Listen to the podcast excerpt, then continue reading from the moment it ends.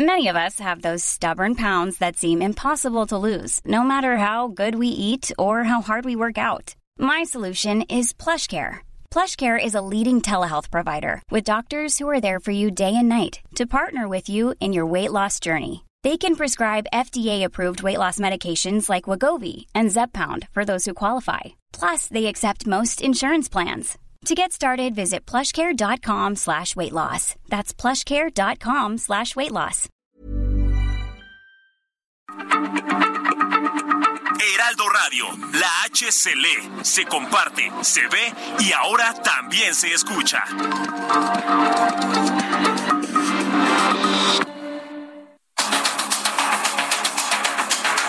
Los expertos se reúnen para debatir, desmenuzar a la noticia y a sus protagonistas. Esta es la mesa de opinión del Heraldo de México y La Silla Rota. Bajo la conducción de Alfredo González Castro y Jorge Ramos por el Heraldo Radio. Iniciamos.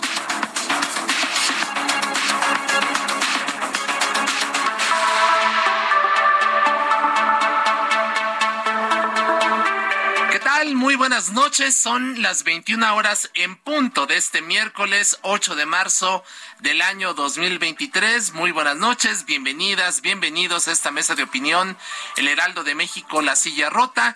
Estamos transmitiendo totalmente en vivo desde nuestras instalaciones en la Ciudad de México a través del 98.5 de su frecuencia modulada a todo el territorio nacional y el sur de Estados Unidos gracias a la cadena de El Heraldo Radio. Nombre de Alfredo González Castro, titular de este espacio, le saluda esta noche su servidor y amigo Isaías Robles, quien da también la bienvenida a mi colega Jorge Ramos, director editorial de La Silla Rota. Jorge, ¿qué tal? Bienvenido, muy buenas noches. ¿Qué tal, Isaías? Muy buenas noches y buenas noches al auditorio. Aquí estamos de vuelta. Así es, un miércoles pintado de lila, pintado de morado por esta ola de hasta, calcula el gobierno de la Ciudad de México, 90 mil mujeres que participaron y se adueñaron de las calles de la Ciudad de México y por supuesto de muchas otras ciudades en todo el país y en todo el en todo el planeta Así sería tabiadas con, con algún color eh, eh, morado en fin pero la verdad eh, fue eh, muy muy muy buena manifestación yo yo, yo la vi eh,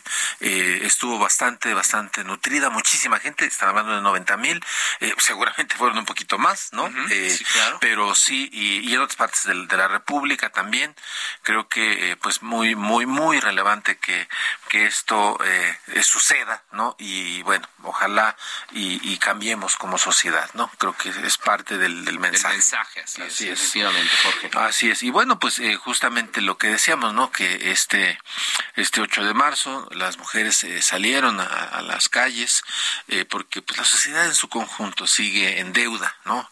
Violencia, acosos de todo tipo, sexual, laboral, eh, para colmo eh, impunidad, ¿no? Eh, algunos eh, datos al vuelo, demasiadas aristas, pero algunos datos al vuelo, por ejemplo, eh, tan solo de las nueve empresas eh, de giro turístico que cotizan en la en la bolsa mexicana de valores, solo una eh, tiene como presidenta a- de un consejo de administración a una a una mujer. Eh, otro dato, de- después del 2018 solamente había dos mujeres gobernadoras, hoy son nueve de 32, hay una presidenta en la Suprema Corte de Justicia de la Nación, eh, también inevitablemente en el INE eh, habrá una, una presidenta, en fin, eh, están avanzando las cosas, pero ojalá, ojalá y esto también pues eh, se refleje ¿no? en, en, en acciones y en una actitud de cambio, insisto, de, de ciudadanos y de gobiernos. Así es, así es, Jorge. Y bueno, pues eh, para hablar del, del tema, precisamente vamos a dar la, la bienvenida a Aleida Lavés, diputada federal por Morena, y a Ana Villagrán, diputada del Congreso de la Ciudad de México por el Partido Acción eh, Nacional. Diputada Aleida Lavés, bienvenida, muy buenas noches. Diputada Aleida Lavés. Bueno, saludamos a... Ahí está. Ahí está. No, creo que se cortó. Se cortó. Bueno, Ana Villagrán, diputada del Congreso de la Ciudad de México por Acción Nacional, ¿cómo está? Muy buenas noches. Diputada. tenemos ahí un problema con la comunicación, pero unos minutos más vamos a, vamos a, suele, suele suceder. restablecer el, contacto con, con, ambas para hablar precisamente de este tema. Y bueno, mientras también ahí le pedimos a nuestro productor Ángel, Ángel Arellano que nos haga el favor de, establecer contacto con Verónica Sánchez, quien es eh, eh, reportera de Heraldo Media Group, que estuvo precisamente también en la, en la cobertura de, de, este, de esta marcha, de esto que ocurrió justamente acá en la Ciudad de México para para que nos relate qué, qué fue lo que ella observó, qué datos recabó, cuáles fueron los testimonios. Muy importante, como tú bien dices, este Jorge, eh, que esto se haya registrado sin violencia, hechos aislados, por supuesto, como siempre, pero eh, tomando en cuenta la cantidad de personas que el propio gobierno capitalino reconoce como 90 mil, que digo ya, eh, digamos, normalmente es bastante eh, reacio a dar cifras o, las disminuyen mucho, pero hablar de 90 mil personas es una cifra bastante importante. Así es. Y congregarlas de, de, esta manera en una marcha que se caracterizó en términos,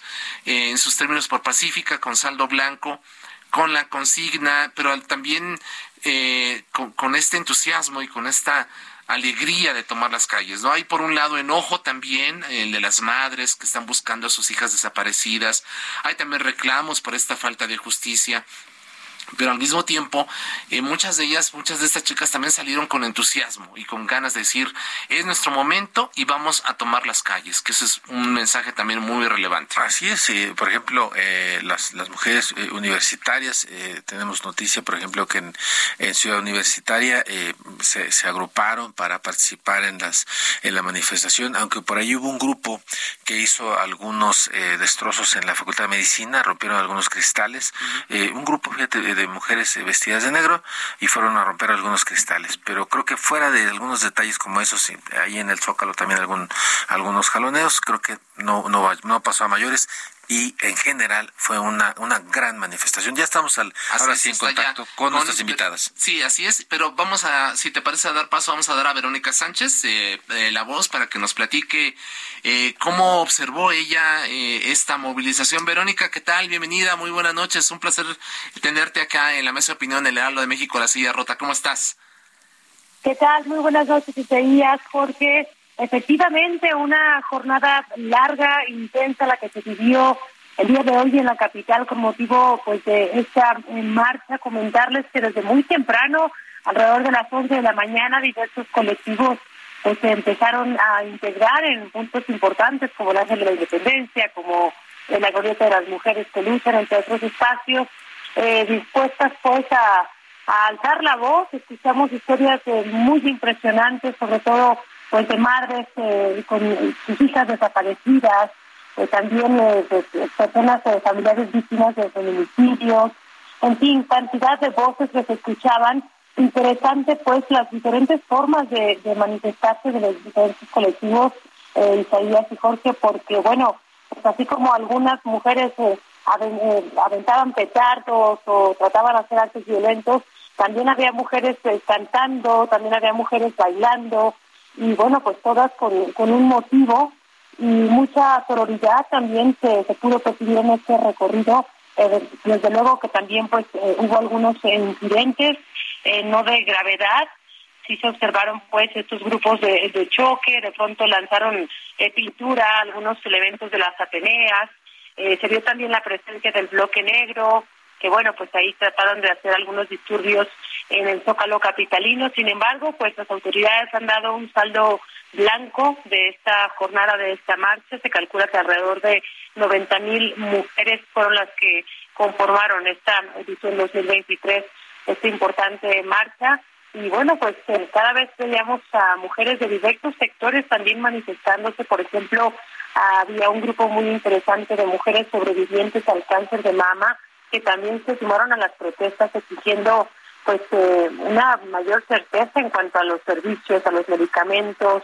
Eh, por otro lado, pues también había mujeres empresarias, en fin, eh, causas distintas, sin embargo, pues mucha unión, es lo que se llegó a percibir, también un, importante despliegue por parte pues de la policía, veíamos elementos en todos estos puntos siguiendo la marcha y, y la verdad, en lo general, bueno, pues eh, creemos que que fue una, una buena jornada, eh, cumplió el objetivo pues que era alzar la voz y por fortuna no hubo algún caso eh, pues eh, digamos de mayor relevancia Así es. Verónica.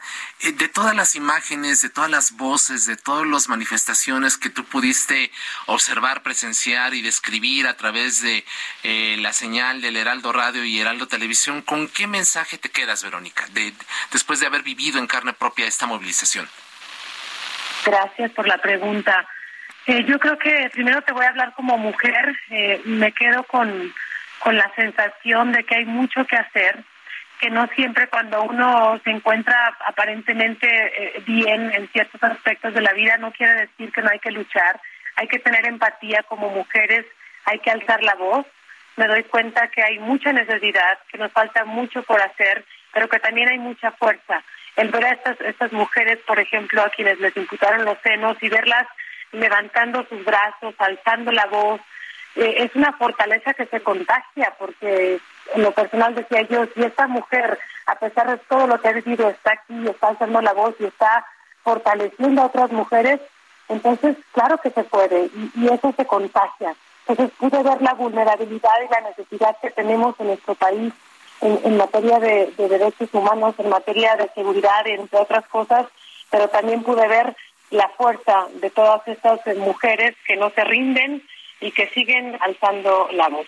Eso sería, pues, en mi experiencia en esta jornada del día de hoy. Isaías, ¿por qué?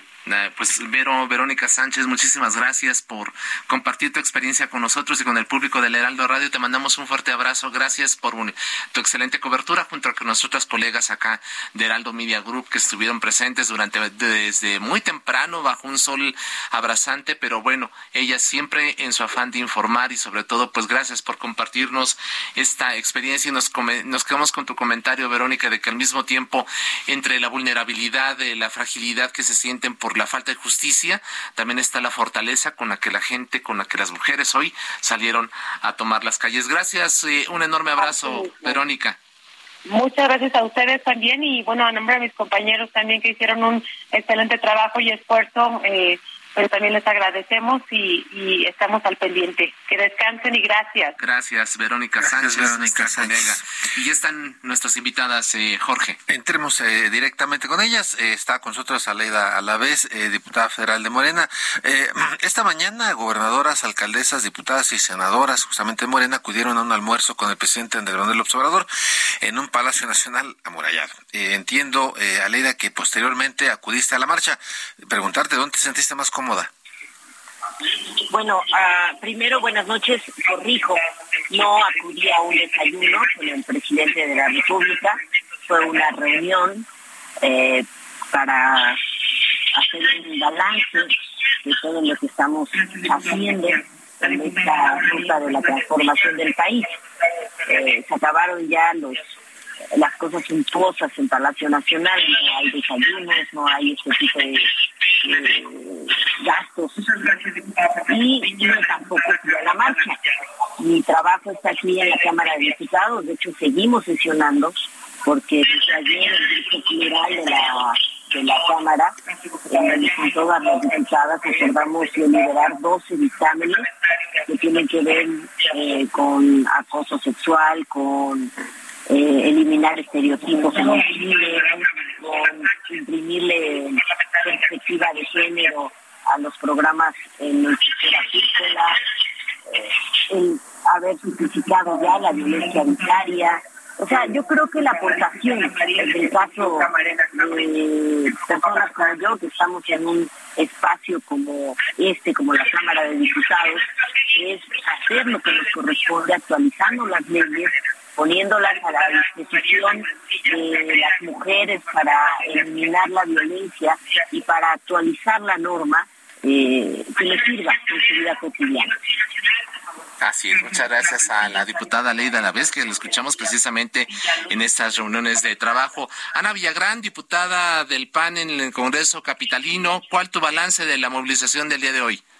Bienvenida, buenas noches. ¿cómo están? Hola, buenas noches, gracias por el espacio. La verdad es que el 8M desde el 2019 ya se ha vuelto para mí uno de mis días favoritos. Es un día donde tú te concentras en conocer a otras mujeres. Para mí el ir a la marcha feminista implica enterarte de un México, de un México desconocido, de un México que sueles ignorar porque sabes lo que las mujeres vivimos, porque lo vivimos en carne propia, pero es hasta que tú estás marchando pues con mujeres de todas las edades que entiendes lo que viven en los hogares, o sea, en los hogares mexicanos, lo que viven en el trabajo, lo que viven en el acoso en las calles, es decir, te conectas con la realidad y eso es lo que a mí más me gusta. De lo que tú señalabas, yo comparto tu escepticismo. La verdad es que este, el camarada Martí cuenta muy mal, porque siempre que se trata de algún tema que le incomoda, somos 50 mil, somos 80 mil, somos 90 mil. Pero te digo una cosa, tú lo dijiste, desde las 9, 10, 11, 12 de la mañana había contingentes de mujeres ya marchando por las calles. 90 mil, pero 90 mil ni los seguidores en el último mitin al que fue Martí. O sea, fuimos más de 200 mil mujeres solamente caminando del Ángel al Zócalo. Es imposible que hayamos sido menos. Este, entonces, pues eso es lo que yo te puedo decir. Eh, Sabes que me gustó mucho. Esta sí fue una marcha muy tranquila. El ambiente no se sintió crispado como, por ejemplo, el año anterior. Aquí hacer total mi, total reconocimiento para el secretario de Seguridad Ciudadana, para Omar García Harfush, porque sus elementos, por lo menos en todo el tramo que yo recorrí, se portaron a una altura. Las elementas este, policíacas también muy solidarias. Y yo vi una marcha muy en paz, ¿eh? Sobre todo me gustó mucho que había muchas mamás con niños. Eh, llegando al Zócalo, una de las mayores impresiones que yo me llevo fueron tres morritas como de unos ocho años que tenían, que estaban gritando encima de, pues alguna barda de allí enfrente de la catedral, una consigna que nos tiene que eh, unir a todo el país, que decían los niños no se tocan, las niñas no se tocan. Entonces, si tú ya ves niñas de ocho años que están señalando y exigiendo eso, entonces entiendes que las marchas feministas están teniendo un cambio real en la capital. Gracias, muchísimas gracias Ana Villagrán. Eh, eh, diputada Leda, a la vez eh, entiendo que pasaste una noche complicada porque estuvieron trabajando en este encuentro que, se conoce como pijamada legislativa, el Grupo Plural de Igualdad Sustantiva de la Cámara de Diputados, que se reunió con representantes de ONU Mujeres. Si nos puedes decir ¿Qué, ¿Qué, logros alcanzaron? Porque entiendo que llegaron algunos algunos acuerdos y, que, y que son justo en beneficio de las mujeres. Sí, mira, eh, en ese grupo de igualdad sustantiva, en donde lamentablemente no participó el PAN, pero sí todos los demás grupos parlamentarios, el PRI, el PRD, el Movimiento Ciudadano, el Partido Verde, el PT y obviamente nosotros, Morena, hicimos un acuerdo para examinar en la Constitución esta llamada 3 de 3 para que ningún agresor llegue a ningún cargo público, ya sea de elección popular o del servicio público en general. Estamos poniendo en el artículo 38 de la Constitución que se establezca que se suspendan los derechos de quien tenga violencia hacia una mujer o sea deudor alimentario. Eso es lo que nos merecemos las mujeres.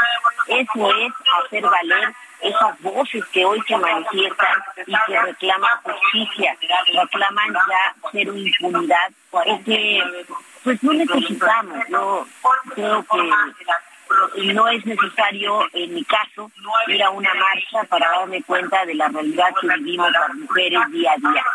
Aquí seamos madres, aquí seamos trabajadoras, eh, campesinas, profesionistas, ¿qué estamos viviendo las mujeres? Hoy por hoy, nosotras tenemos muy claro que el Poder Judicial tiene una enorme deuda con las mujeres, porque muchos de los procesos no son librados con perspectiva de género, y es ahí donde tenemos que apuntalar más nuestra dedicación y observancia. Y eso lo hemos dicho aquí a nivel federal, y también en lo local. Nos estamos haciendo cargo de construir un país que mire por las mujeres. Hay un gobierno paritario a nivel federal, hay muchas mujeres gobernando y tenía que haber sido con esta llegada de Morena en la transformación del país para que esto sucediera. Nos falta mucho, se está abriendo brecha. Yo creo que la manifestación de hoy es muy grato escuchar que hasta la oposición reconoce que fue una marcha en paz, que no se reprimió, que tenemos pues altura de miras para hacer valer que si hay niñas, niños de 8 años manifestándose, que les respeten. Mis hijas estuvieron ahí una tiene 13, otra tiene 21, y lo hicieron con total eh, seguridad y garantía de que iba a, haber, iba a haber respeto por las manifestaciones que se hicieran. Porque todas tenemos derecho a decir lo que querramos en torno a la vida pública, en torno a nuestros gobiernos, en torno a lo que en la cotidianidad se está dando. Y nosotras, como representantes populares, tomar nota de esas demandas para que hagamos en lo que nos corresponde, que en este caso es el ámbito legislativo, la actualización de la norma. Muchas gracias a la diputada Leida Lavés. Ana Villagrán, diputada del PAN en el Congreso de la Ciudad de México. Eh, quisiera que nos que, nos eh, que le contaras a nuestro auditorio si tú dentro del ámbito legislativo incluso en tu actividad como como representante popular has padecido alguna actitud machista has sido víctima de, de, misoginia en fin eh, cómo ha sido tu experiencia en, en este eh, camino tuyo para abrirte brecha en, en el ámbito de la política en este momento a nivel local no, pues mira, es muy complejo. Ahí tendríamos que ver en, qué en qué momento, de qué momento hablamos. O sea, como diputada, pues, como diputada, pues sí, es decir, he sufrido ataques que parecen ataques políticos que en realidad son ataques en, en, razón de género. En diciembre estábamos en la discusión del presupuesto y un compañero, a quien aprecio mucho, que por ello no diré su nombre, pues me mandó al psicólogo, pues por cuestionar la acción del grupo mayoritario en el Congreso. Es decir, o sea, que un hombre voltee y te diga tienes que ir al psicólogo porque no estoy de acuerdo en lo que dices, eh, tiene que ver con esta cultura machista a la que todavía nos enfrentamos cuando estamos hablando entre pares, ¿no? U otro diputado de otro partido también se ha volteado a decirme es que tienes una mentecita y por eso no eres capaz de entender esto. Y simple y sencillamente era porque estaba yo cuestionando su actar. Entonces, las mujeres en política sin importar de dónde vengamos, pues siempre somos sometidas a esta clase de, cuestionamientos de los hombres que no entienden todavía que, pues, eh, es decir, las mujeres nos hemos ganado nuestro nuestro papel en con base en trabajo, ¿no? Entonces, em, si tú me preguntas eso, me parece que sí, es decir, las mujeres en política no estamos exentas de cómo están las mujeres mexicanas, ¿no? Entonces, este, e, e, eso me parece que necesita aún mucho trabajo. Eh, yo hablaba hace poco con una investigadora que está realizando su tesis doctoral en la UNAM con el trabajo de las, o sea, cómo es la vida real de las políticas mexicanas. Y yo le decía, es que no existe una instancia, no existe una instancia a, donde tú puedas ir a denunciar directamente la violencia política de género. Es decir, puedes ir a instancias partidistas, pero pues ahí se puede quedar de acuerdo a la buena voluntad de quien rija tu, tu fuerza, ¿no? Así es siempre se lo avientan al Instituto Electoral, pero mira, ahorita el Instituto Electoral tiene muchos otros problemas más y además Morena ha desaparecido todas las áreas, todas las áreas que están enfocadas al tema de género. Entonces, eh, eh, y por ejemplo, el, tema de la reforma, que aquí estoy segura que la diputada Aleida, mm, ella podrá dar cátedra porque ella lo está viviendo, pero lo que yo he visto eh, en los análisis que han realizado bastantes personas en medios de comunicación es que la reforma, el plan B del presidente que ya aprobaron, pone en peligro el tema del 3 de 3, el tema de no darle candidaturas a, pues a hombres que han caído en actos de violencia o que son deudores alimentarios. el plan B también pone en duda eh, el tema de que estén obligados al tema de la distribución de las candidaturas paritarias. Es decir, es un retroceso en términos de los derechos políticos. Entonces, bueno, es un tema muy complejo. Muchas gracias y, qué, lamentable que, haya sido víctima de este tipo de, de, ataques eh, em, que son justo como tú los describías, Ana Villagrán. Bueno, nos queda un minutito cada uno, eh, cada una para unas conclusión, eh, Aleida Lavés, diputada federal de Morena, eh, ¿qué, ¿qué podrías resumir en, un minutito? Creo que podemos decir que este país está encaminado a reconstruir el patriarcado que ahora como nunca hay mujeres en la toma de decisiones y de veras debió llegar la izquierda al gobierno para que esto sucediera y estamos trabajando arduamente todos los días para mejorar las normas y para acreditar que la violencia contra las mujeres en el espacio público sea erradicada. Muy bien, muchas gracias, diputada Leda Lavés. Ojalá y así sea. Y diputada Ana Villagrán, ¿coincides con esto? ¿Qué, qué concluirías? Sí Eh, mira, mi conclusión eh, va, va, en el sentido en el que desde el Congreso local tenemos que levantar la voz este, para el tema de fortalecer todas las instancias de investigación, eh, pues que em, procuren la vida de las mujeres. Mira, yo hoy lancé un, llamado para que la, fiscal de la Ciudad de México, la doctora Ernestina Godoy, trabaje en conjunto para supervisar qué tanto los, los fiscales en las demarcaciones, es decir, los encargados de los MPS en las, en las eh, territoriales, pues, están haciendo su chamba, porque hice yo un breve análisis rapidísimo y de los 16 fiscales en las alcaldías, solo cinco son mujeres y muchos de ellos no toman el tema de las denuncias de violencia en serio y por ello muchas mujeres son asesinadas en su casa o en la calle. Entonces es un trabajo que se tiene que observar. Así es. A la diputada Aleida Lavés, diputada federal por Morena, Ana Villagrán, diputada en el Congreso de la Ciudad de México por Acción Nacional. Gracias a ambos. Un fuerte abrazo y estamos en contacto. Gracias por estar con nosotros. Muchas gracias. Muy buenas noches. Muchas gracias. Hacemos una pausa, Jorge, ¿te parece? Una pausa y regresamos. Regresamos con la polémica y el debate después del corte. No se vaya. Esto es Mesa de Opinión, El Heraldo, La Silla Rota.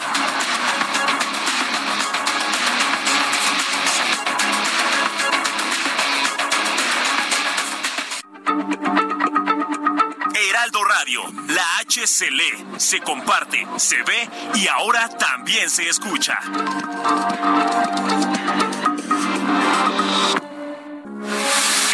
Radio, con la H que sí suena y ahora también se escucha.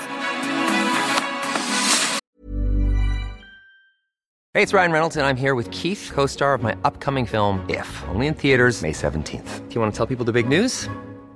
All right, I'll do. Sign up now and you'll get unlimited for $15 a month in six months of Paramount Plus Essential Plan on us. Mintmobile.com slash switch. Upfront payment of $45 equivalent to $15 per month. Unlimited over 40 gigabytes per month. Face lower speeds. Videos at 480p. Active Mint customers by 531.24 get six months of Paramount Plus Essential Plan. Auto renews after six months. Offer ends May 31st, 2024. Separate Paramount Plus registration required. Terms and conditions apply if rated PG.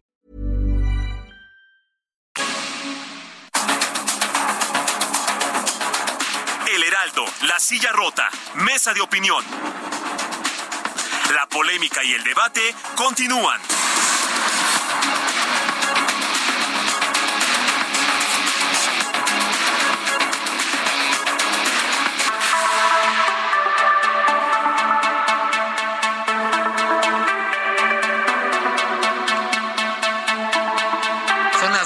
Noche con 30 minutos. Continuamos aquí en esta mesa de opinión del Heraldo de México, La Silla Rota. Le reiteramos que estamos transmitiendo totalmente en vivo por el 98.5 de FM aquí en la Ciudad de México y llegando a todo el territorio nacional y el sur de Estados Unidos gracias a la cadena nacional de El Heraldo Radio. A nombre de Alfredo González Castro, titular de este espacio, le saluda esta noche su servidor Isaías Robles y también, como siempre, eh, le reitero el, el saludo y la bienvenida a mi colega y amigo Jorge Ramos, director editorial de La Silla Rota. Jorge, pues ya durante la primera parte conversamos sobre el 8M, esta marcha, lo que significó, los puntos de vista de diputadas y también, por supuesto, de Verónica Sánchez, nuestra colega, quien estuvo en la cobertura de esta importante movilización.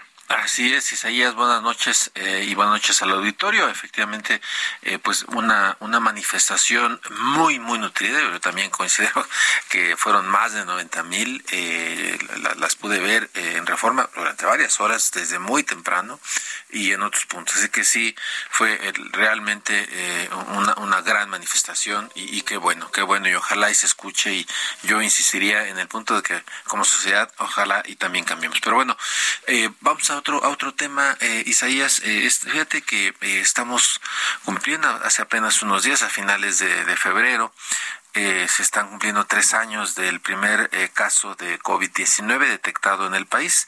Entre enero de 2020 y septiembre de 2022 se registró la muerte de 2.820.990 mexicanas y mexicanos. Eso significa un exceso de mortalidad entre 680.000 y 793.000 personas, de acuerdo con las estimaciones del INEGI. Este es el saldo de la desastrosa política implementada por eh, Hugo López Gatel, pero hay elementos que es pertinente analizar. ¿Cómo formar talento humano tras la pandemia que paralizó al mundo, Isaías. Así es, efectivamente, pues ahí están las cifras desastrosas de una de un manejo eh, pues pésimo, responsable pésimo, irresponsable y no lo decimos nosotros, lo dicen todos los especialistas a los que hemos consultado desde el inicio de la pandemia hace tres años.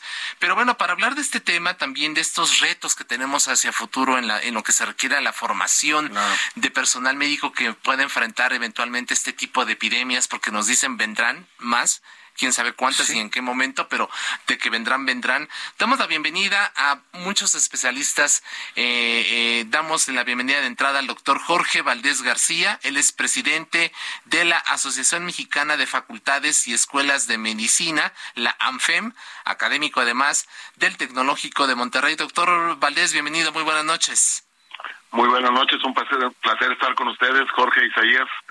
Gracias por la invitación. Al contrario, gracias. Está también con nosotros el doctor Víctor Lara Vélez, vicepresidente de esta asociación y académico de la Universidad de Guadalajara. Doctor Lara Vélez, ¿qué tal? Bienvenido, buenas noches. Un placer, Isaías, y obviamente gracias por la invitación. Estamos a sus órdenes. Al contrario, gracias. El doctor Luis Felipe Abreu Hernández de la Universidad Nacional Autónoma de México. Doctor Abreu, bienvenido, buenas noches. Buenas noches, Jorge e Isaías. Gracias. Está también con nosotros el doctor Ramón Esperón Hernández, vocal, primer vocal de la ANFEM, de esta Asociación Médica Mexicana, perdón, de Facultades y Escuelas de Medicina, miembro de la Universidad Autónoma de Yucatán. Doctor Esperón, buenas noches. Hola, muy buenas noches a ustedes dos y a todo el auditorio. Gracias. Y finalmente damos la bienvenida también a la doctora Mónica Preciado Puga. Ella es de la Universidad de Guanajuato. Doctora Preciado, bienvenida, buenas noches. Hola, buenas noches. Gracias por la invitación, Jorge Isaías. Gracias. Pues una, mesa de lujo, Jorge. Sí, una mesa de lujo realmente eh, con, con, médicos de verdad muy, muy respetables y vamos a aprovechar el tiempo y, que nos den información sobre algo importante que ocurrió los pasados 23 y 24 de febrero, que se llevó a cabo la primera eh, cumbre nacional eh, Retos Post Pandemia en la formación del talento humano en salud. Y quisiera preguntarle al doctor Jorge Valdés, presidente de la Asociación Mexicana de Facultades y Escuelas de Medicina. ¿Cuál es el objetivo y cuáles fueron los alcances de esta cumbre? En un par de minutitos, por favor. Sí, em, ya, ya lo decían ustedes, ¿no? Después de la pandemia y los efectos de la pandemia, eh, la verdad es que veíamos o vimos la necesidad de que teníamos que replantearnos eh, en la manera que veníamos abordando la formación del recurso humano en salud en todos los niveles, ¿eh? porque eh, la, los cambios epidemiológicos, lo que nos ha provocado la pandemia, el retroceso en los indicadores de salud, pues hombre, obligan a que tengamos que reformular. Uno, para prepararnos a las que vienen, porque seguramente vendrán notas, ya lo sabíamos, lo sabíamos desde hace 10 años con la H1N1. Eh, tenemos que estar listos, no solo en los contenidos con los que se forman, sino las metodologías, la transformación digital, quienes estaban más preparados pudieron responder mejor y cómo tenemos que ir hacia adelante. Entonces, estos eh, escenarios pospandémicos nos están obligando a que replanteemos la manera como estamos formando. Y quisimos hacerlo desde una manera muy democrática, eh, con una eh, convocatoria, somos 10 organizaciones, fuimos 10 organizaciones las que convocamos y asistieron representantes, pues te podría decir de más de 120 nada más las escuelas de medicina fueron más de 100, pero tuvo el Seguro Social, el ISTE, eh, las eh, entidades estatales fueron una muy buena cantidad, la Secretaría de Salud Estatal, porque esto ocurre a todos los eh, a todos los niveles y de esta manera se consensó lo que vamos a hacer hacia el futuro. Gracias, eh, doctor eh, Valdés García. ¿Cuáles fueron las principales deliberaciones con respecto al papel de las universidades en la formación del personal profesional en salud con énfasis en lo local? Doctor Lara Vélez, eh, vicepresidente de la ANFEMI y de la Universidad de Guadalajara. Obviamente que las expectativas y el reto es muy grande porque al final de cuentas nosotros tenemos que buscar, y ahí es un cambio estructural en la currícula, es decir, el objetivo per, eh, cómo llegar a formar al profesional de salud que tuviera la eficiencia a la cual estamos deseando que sea y obviamente acompañando precisamente con esta estructura que mencionaba el doctor Valdés, para que nos imaginemos precisamente todo el auditorio en el que estaba prácticamente asociaciones nacionales como la Academia Nacional de Medicina y aquí internacionales como la Federación Panamericana de Escuelas y Facultades de Medicina o como la propia presidencia de la World Federation Medical Education, que es eh, un pilar fundamental que dirige y rige los, los finales y las perspectivas de la educación médica en el mundo entero. Entonces, lo logramos hacer que la expectativa precisamente de esta cumbre era plantear los retos en cuanto a modalidades curriculares, en cuanto a ejercicios clínicos, en cuanto a expectativas de la participación de la educación ante los aspectos de retos de salud como fue lo de la pandemia y las que puedan venir adelante. Entonces te puedo decir, Isaías, que era un trabajo muy interesante en la que se en la que se repartió precisamente el trabajo de todos los equipos que estuvieron haciendo lo que te refería el doctor Valdés con más de 140 participantes. Así es, gracias, doctor Víctor Lara. Muchísimas gracias. Y bueno, eh, la cumbre se organizó a través de cuatro ejes. ¿Cuáles fueron los hallazgos con respecto a los retos para revertir la condición de salud, enfermedad de los mexicanos? Se lo pregunto, doctor Luis Felipe Abreu Hernández de la Universidad Nacional Autónoma de México. Sí, muchas gracias. Este, la pandemia eh, hizo ver que el enfoque dominante en la organización de los sistemas de salud resultó insuficiente, fue un fracaso. Estamos organizados en torno de los hospitales y las personas acuden cuando la enfermedad ha avanzado y se ha complicado. En realidad deberíamos llamarnos sistemas de enfermedad porque siempre intervenimos de manera reactiva y tardía y, esto es algo de muy alto costo. Realmente la enfermedad se genera en la interacción de los individuos con su medio. Por ejemplo, los contagios de la COVID se dieron en el hogar, la escuela, el trabajo, el transporte público, en los lugares de diversión y ahí no estuvo casi presente el sistema de salud. Lo mismo ocurre con las enfermedades crónicas. Un diabético en las fases iniciales puede no sentir nada y considerarse sano hasta que un día lo internan. La salud debe salirse del hospital y asentarse en las comunidades para acompañar continuamente a la totalidad de las personas en su vida diaria. En esto consiste la atención primaria de la salud, que posee un enfoque integrador y conoce a su población a fondo, incluida su genética, su historia familiar, su cultura, su empleo y modo de vida. La atención primaria no es una atención pobre para pobres, sino centros de alto nivel que se apoyan en las telecomunicaciones y la informática para adecuarse a las necesidades de la gente. La ANFEM ha propuesto crear centros modélicos de atención primaria para articular en ellos investigación, docencia, servicio y misión social.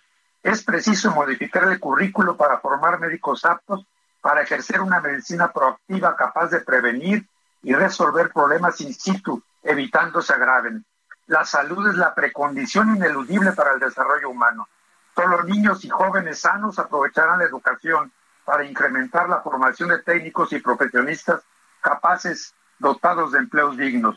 Porque vender mano de obra barata en la era de los robots ya no es una opción.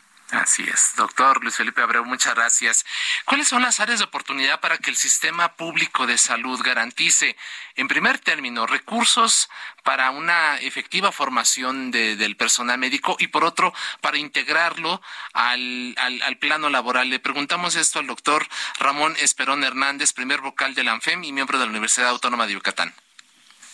Buenas noches de nuevo. Pues mira, uno de los retos más importantes es eh, conseguir una sinergia y una armonía entre los actores de la educación médica, en este caso las universidades públicas y particulares de México, el gremio médico representado por sus colegios y por sus academias, la sociedad en general, eh, la apreciación de la labor de los de las y los médicos en nuestro país, que son muy importantes en el cuidado de la salud de todas y de todos, sin importar edades, sin importar razas, sin importar sexo, política, ni mucho menos, y de los gobiernos, tanto nacionales como locales. Creo que eso, esa sinergia es algo con lo que tenemos que trabajar todos. El avance de la tecnología, de la ciencia, de la sociedad misma, del sistema hospitalario, a, a lo largo de los años nos han separado un poco. Creo que es momento de, la pandemia nos ha enseñado que no nos podemos separar, que tenemos que trabajar juntos, que tenemos que estar siempre sentados a la mesa, eh, haciendo acuerdos que nos mantengan eh, articulados y preparados para poder enfrentar cualquier eh, crisis, eh, ya sea una pandemia o cualquier o de otro tipo, ¿no? Porque las crisis pueden ser de muchos tipos, pueden ser desastres, pueden ser de, de, de varios de varias eh, situaciones que requieran la atención del personal de salud inmediata para la sociedad. Y creo que esas son las cosas más importantes. La otra es pues como dijo hace un momento el doctor Luis Felipe, estar preparados para un sistema en el que formemos en atención primaria de la salud y que esto permita que los médicos eh, a su egreso se puedan insertar bien al sistema de salud, pero sobre todo con un enfoque preventivo, de cuidar la salud y ya no estar eh, volcados tanto en la parte eh, solamente de la enfermedad que tiene que ver, que ver con la medicina hospitalaria especializada, sino porque a ver más hacia la parte preventiva, hacia la, hacia la medicina cerca de la gente, hacia la medicina cerca de las familias, donde todos como sociedad aprendamos a cuidar nuestra salud y sobre todo estar preparados para cualquier situación que nos pueda eh, eh, llegar en cualquier momento. Pues qué interesante, doctor eh, Ramón Esperón, eh, lo que nos está planteando y que resultó, de estar resultando de este, de este importante foro. Y quisiera preguntarle, doctora Mónica Preciado Puga, de la Universidad de Guanajuato, en materia de perspectiva de género y no discriminación, ¿cuáles fueron los principales hallazgos derivados de la discusión en las mesas de expertos? Sí, muchísimas gracias. Buenas noches nuevamente.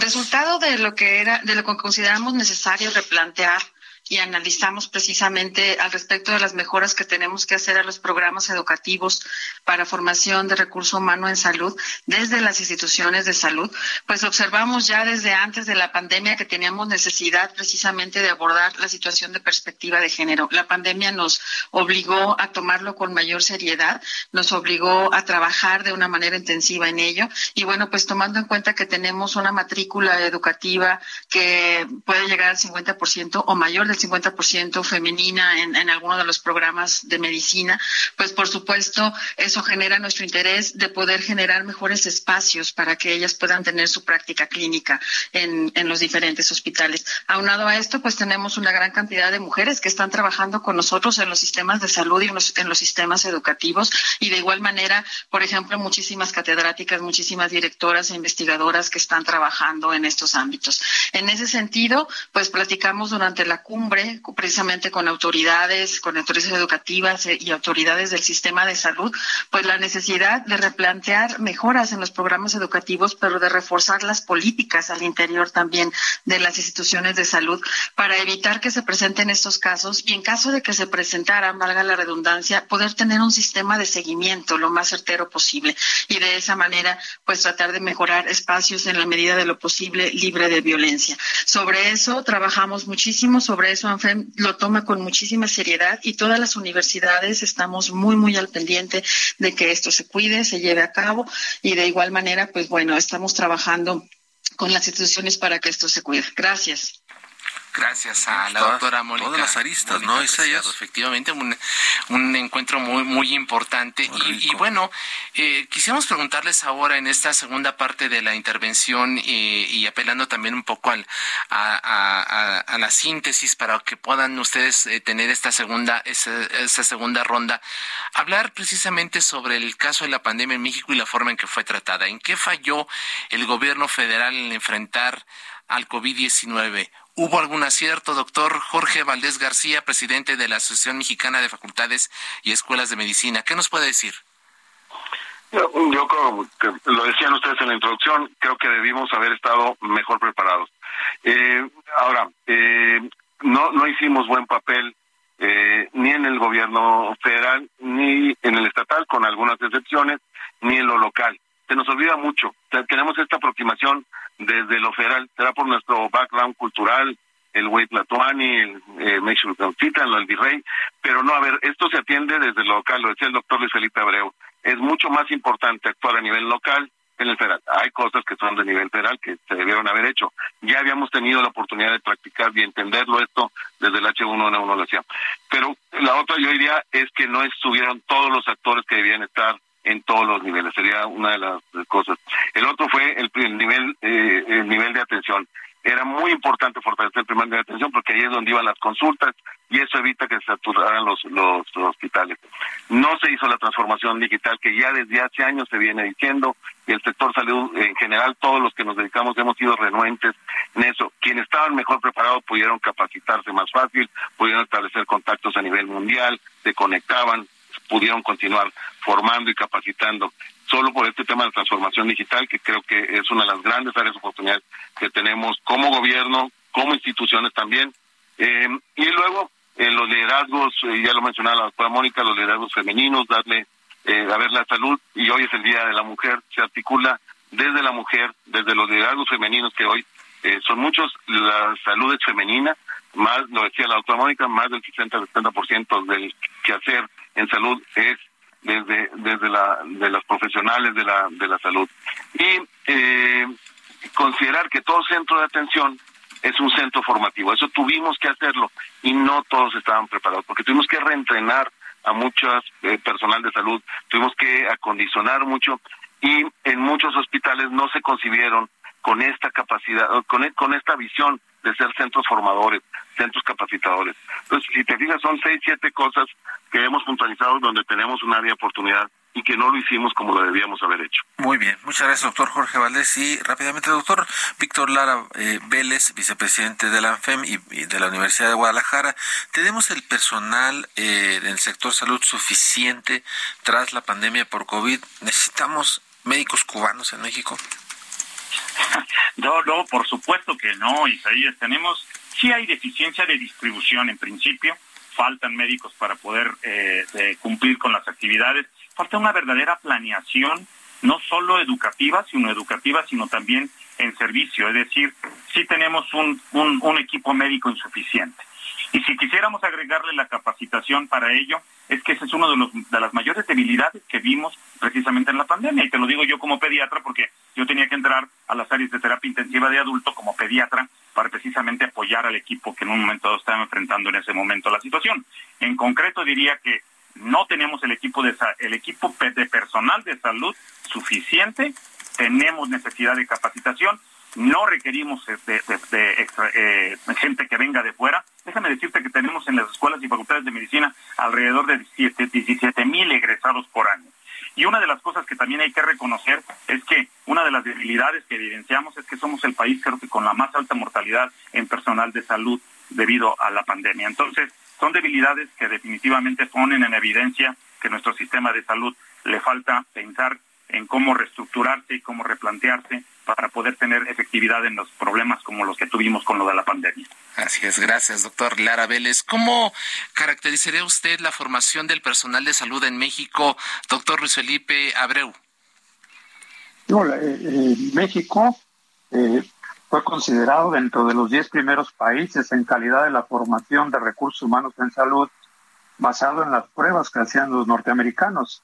Hemos tenido escuelas de medicina de primer nivel, el Instituto de Cardiología fue el primero del mundo, nos hemos caracterizado por investigar, por desarrollar. Ya deberíamos estar ahora viendo la producción de vacunas eh, con los nuevos métodos, deberíamos tener la producción de fármacos, es decir, eh, ahora hay la amenaza de la gripe aviar, que al parecer hasta ahora tiene una baja transmisibilidad y se podrá controlar, pero eventualmente estos virus migran a mamíferos, ahí se perfeccionan y entonces ya pueden este, contagiarse a humanos, de humano a humano, y ahí podría surgir una pandemia. Se dice, pero ya hay vacunas contra, contra este virus y también hay medicamentos, sí, nada más que no hay para producirlos a la velocidad y cantidad requerida. Entonces tenemos que generar como un asunto de seguridad nacional la producción de vacunas de nuevo tipo, producción de medicamentos también para estas eventualidades, personal de salud de alto nivel coordinado nacionalmente a través de redes informáticas para transmitir rápido las experiencias que se van obteniendo sobre la marcha de los virus que vamos conociendo y una investigación local nuestra sobre cómo se comporta la pandemia, cómo se propaga. Sabemos que se propaga más entre los más pobres y eso fue siempre un problema. Ya lo sabíamos, pero no se consideró lo suficiente el ir a detener en los barrios la transmisión de la enfermedad, apoyar a las personas para que pudieran encerrarse y aislarse. Este, y eso requiere de la colaboración comunitaria. Muy bien, gracias doctor Luis Felipe eh, Abreu. Y dos datos nada más que le pregunté al doctor Ramón Esperón, primer vocal de la ANFEM y de la Universidad Autónoma de Yucatán. Uno, ¿para cuándo es la siguiente cumbre que llevarían a cabo? Y quisiera preguntarle, eh, ¿tenemos esperanza de nuestra vacuna patria? En un minutito.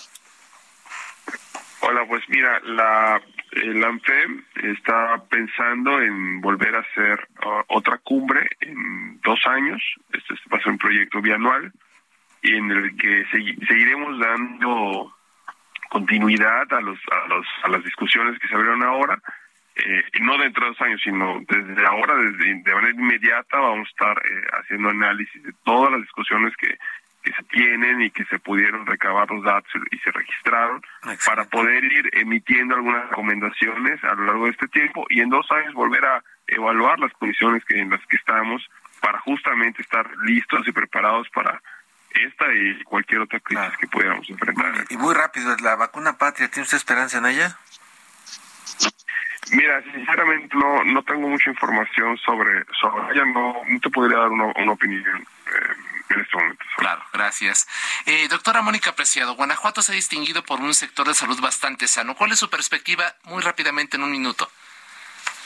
La perspectiva del sector salud en el estado de Guanajuato, pues bueno, ha ido precisamente a tratar de cubrir la necesidad de la población en todos los ámbitos y es un sistema de salud que además reconoce la necesidad de la atención y del liderazgo desde el punto de vista de mujeres. Es un, es un sistema de salud que, se ha, que nos ha permitido desarrollarnos como profesionistas y es un sistema de salud que, por supuesto, toma en cuenta toda nuestra creatividad, toda nuestra alma y todo nuestro corazón como mujeres para poder seguir atendiendo a la población guanajuatense. Así es. Pues muchas gracias al doctor, a los doctores Jorge Valdés García, Víctor Lara Vélez, Luis Felipe Abreu Hernández, Ramón Esperón Hernández y a la doctora Mónica apreciado Puga por habernos regalado estos 30 minutos y gracias sobre todo por organizar este tipo de foros que son importantísimos para el desarrollo de la salud en nuestro país. perspectiva hacia futuro, ¿no? Para que no volvamos a cometer los mismos errores. Así es. Muchas gracias a, todos eh, y cada uno de ustedes. Gracias también a quienes hicieron posible este esfuerzo. Ángel Arellano en la producción, Ulises Villalpando en los controles técnicos, Gustavo Martínez en ingeniería. Lo esperamos el próximo miércoles 9 de la noche en la mesa de opinión a fuego lento y dentro de 15 días en la mesa de opinión con la silla rota. Descanse. Muy buenas noches. Quédese con Víctor Sánchez Baños en las frecuencias del Heraldo Radio. Jorge, muy buenas noches. Buenas noches y como siempre, no se les olvide ser felices. Así es, muchas gracias, cuídese.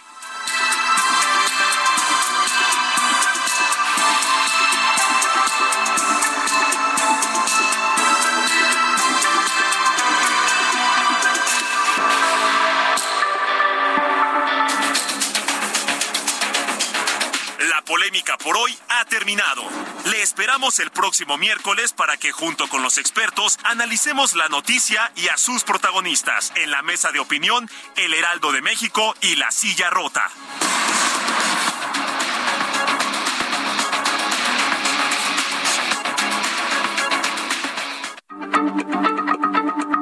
Heraldo Radio, la H se lee, se comparte, se ve y ahora también se escucha.